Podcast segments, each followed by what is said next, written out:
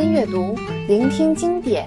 这里是建威阅读经典，欢迎收听。今天继续为您带来英国作家 George Orwell 的传世之作《一九八四》。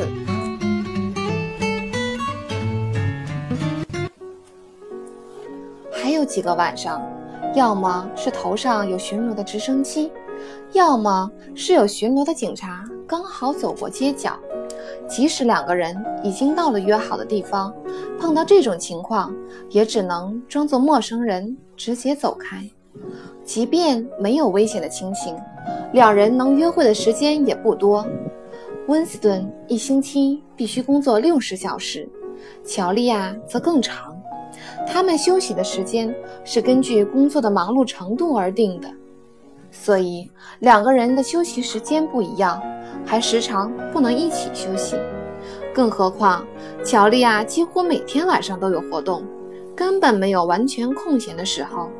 不是去参加游行，就是去听各种报告，或是义务为少年反性同盟发传单，或是为仇恨期的到来准备旗子等。他总是为参与这类活动花费大量的时间。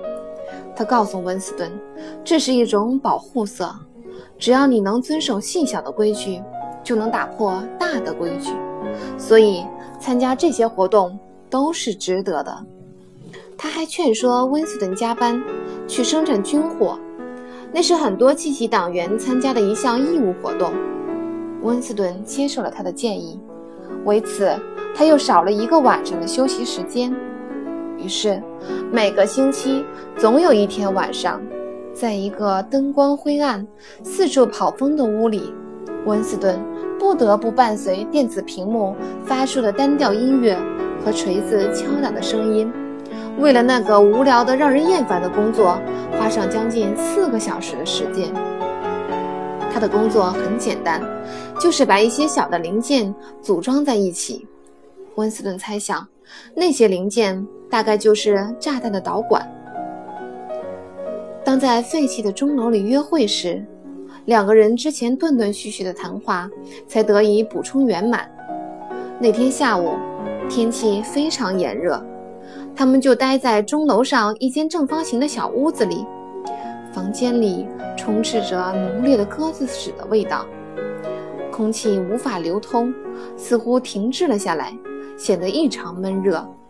地板的灰尘很厚，还落满了嫩树芽。他们坐在地板上，聊了足足几个小时。每隔一会儿，其中一人就会从窗户缝里往外看一下，观察是否有人靠近。通过聊天，温斯顿了解到一些乔利亚的基本情况。她今年二十六岁，住集体宿舍，和另外三十名姑娘合住在一间屋子里。对此，他补充了一句：“我恨女人，我的身边都是女人，到处充满了女人的臭味儿。”温斯顿之前对他的工作的猜测很准确。他在文学司工作，负责管理维修小说写作机。那小玩意儿工具功率不大，就是有点娇贵，毛病不少，不太好伺候。不过他非常喜欢自己的工作，他喜欢动手维护机器。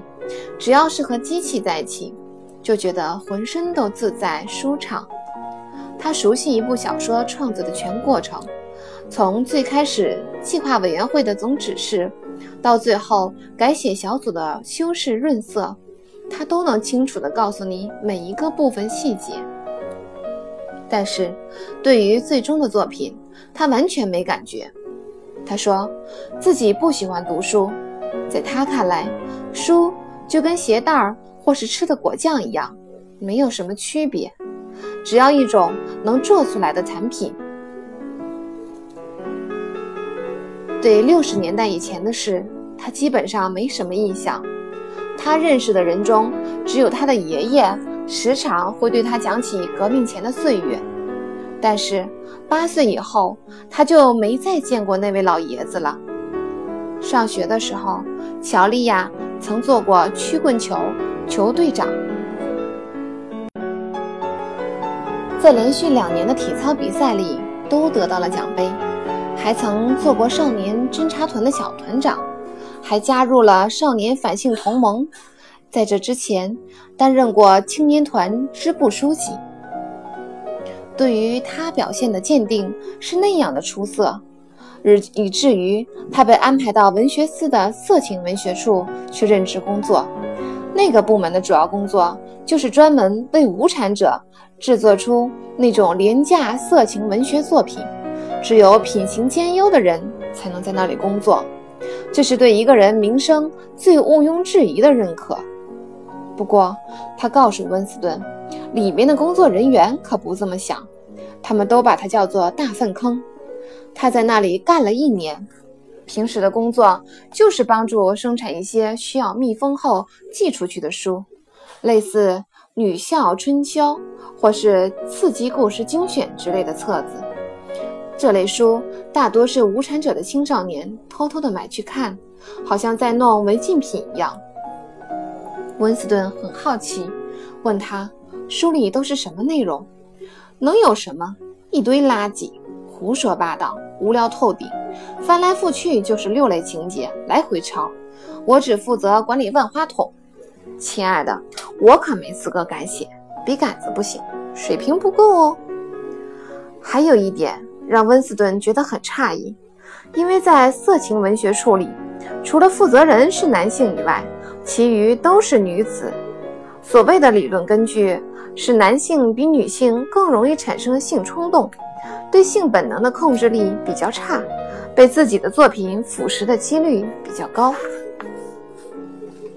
如果是结过婚的女人，他们也不要。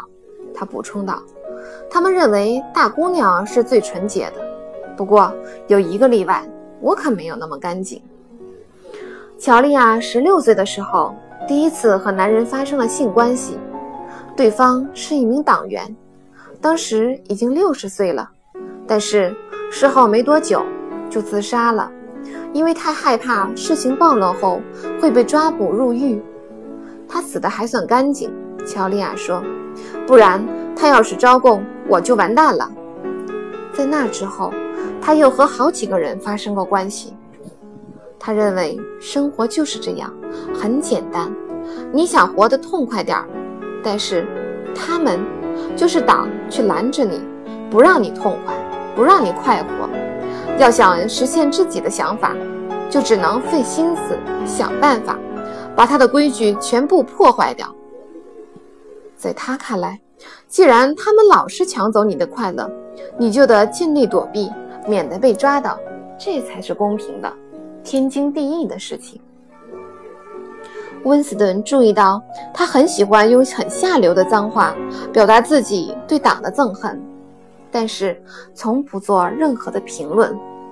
他对党规定的条条框框没兴趣，除非是有关自己生活的部分。他从不讲新潮语，只是偶尔会用几个在生活中已经很流行的词汇。他没听说过兄弟会，当然也不相信它真的存在。他认为，任何对党。有组织、有计划的反叛行为，都是愚蠢人的尝试。除了失败，不会有其他的结果。聪明的人会巧妙地打破规矩，而且让自己活得很好。听了乔利亚的想法，温斯顿不禁在想，在新一代中，他这样的人又何止一两个？他们成长在革命后，除了党，他们对别的事情一无所知。党在他们的生活中，就像头顶的天空一样亘古不变。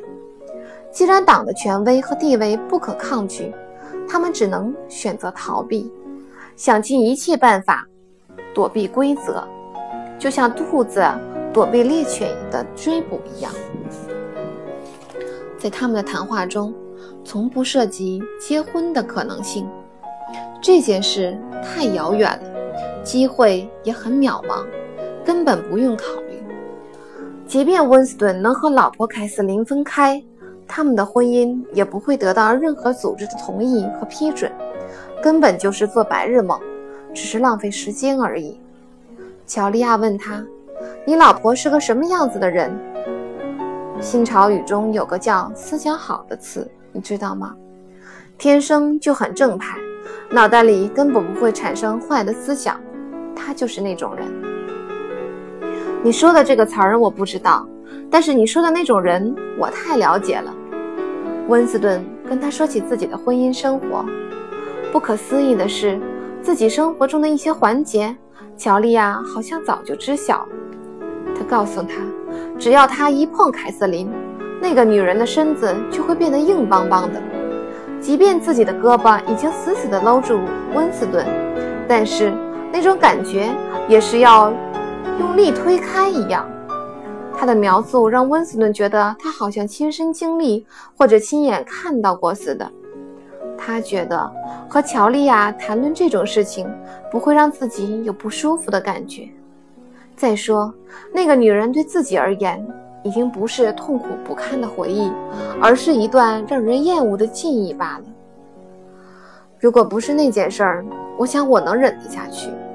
他说，他告诉他，凯瑟琳像是在例行公事似的，在每星期的同一天晚上逼迫他做那件事儿。他讨厌这种事儿，根本不想做，可是又没有理由不做。猜猜看。他把这事儿叫什么？你肯定猜不到。对党应尽的义务，他立马就回答出来了。你怎么知道？我也是上过学的，亲爱的。十六岁以后，学校每个月都会举办有关性教育的讲座，青年团里也有这样的讲座，他们一直在灌输这些东西。我觉得对于很多人还是很有用的，不过这也说不准。现在人人都带着伪装。随后，小丽亚开始就这个问题大发讨论。在她看来，所有的事情都要归结于自己强烈的性意识。只要涉及这个问题，他肯定会变得非常敏感尖锐。和温斯顿不同，他非常清楚党大肆提倡禁欲主义的根本原因。理由很简单。性本能会建造完全自我的空间，这是党无法控制的，只能想方设法阻止它并摧毁它。何况禁欲主义还能产生一个重要的结果，那就是它会导致人的歇斯底里。对于党来说，这是件好事。歇斯底里的情绪可以很轻易地被转化成对领袖的狂热崇拜，或是好战的情绪。他对温斯顿这样说道：“做爱会消耗你的体力，做完了会感到心身舒畅，愉悦无比。那会儿就是天塌下来你也顾不上了。党是不允许你有这种状态的，他要求你随时都精力充沛，劲头十足。那些所谓的游行、欢呼、喊口号、挥动标语，只是变着法子让你发泄激烈的性欲而已。天知道。”那些欲望早就已经变质，酸气熏天了。要是你的内心非常快乐，你怎么会可能因为老大哥三年计划、两分钟仇恨这之类的狗屁玩意儿而感到兴奋不已？温斯顿觉得乔利亚的话没错，很有道理。身心的纯洁和政治的正统之间的关系很紧密，又很直接。党要求他的成员要把内心的恐惧、仇恨和对信仰的盲目崇拜保持在一个高水准上。可是，要用什么方法才能达到这个要求呢？只有把人的某种本能压制到一定程度，再把它转化成一种推动力。在党看来，性冲动是非常危险的，又没办法完全消除，就干脆把它利用起来，为自己所用。为人父母也是人重要的本能之一，党用了同样的伎俩来对付这种本能。党很清楚，想要完全抹杀家庭的存在是不可能的，所以他一边鼓励人们用一种极为老派的方式爱护自己的孩子，与此同时，又有计划。目的的明确的教导孩子们如何观察自己父母的言行，如何揭发检举父母触犯规矩的行为。这样一来，家庭变成了思想警察的分支，最亲近的人变成了监视者、告密者。党用这种方法，一天二十四小时的日夜监视着所有的人。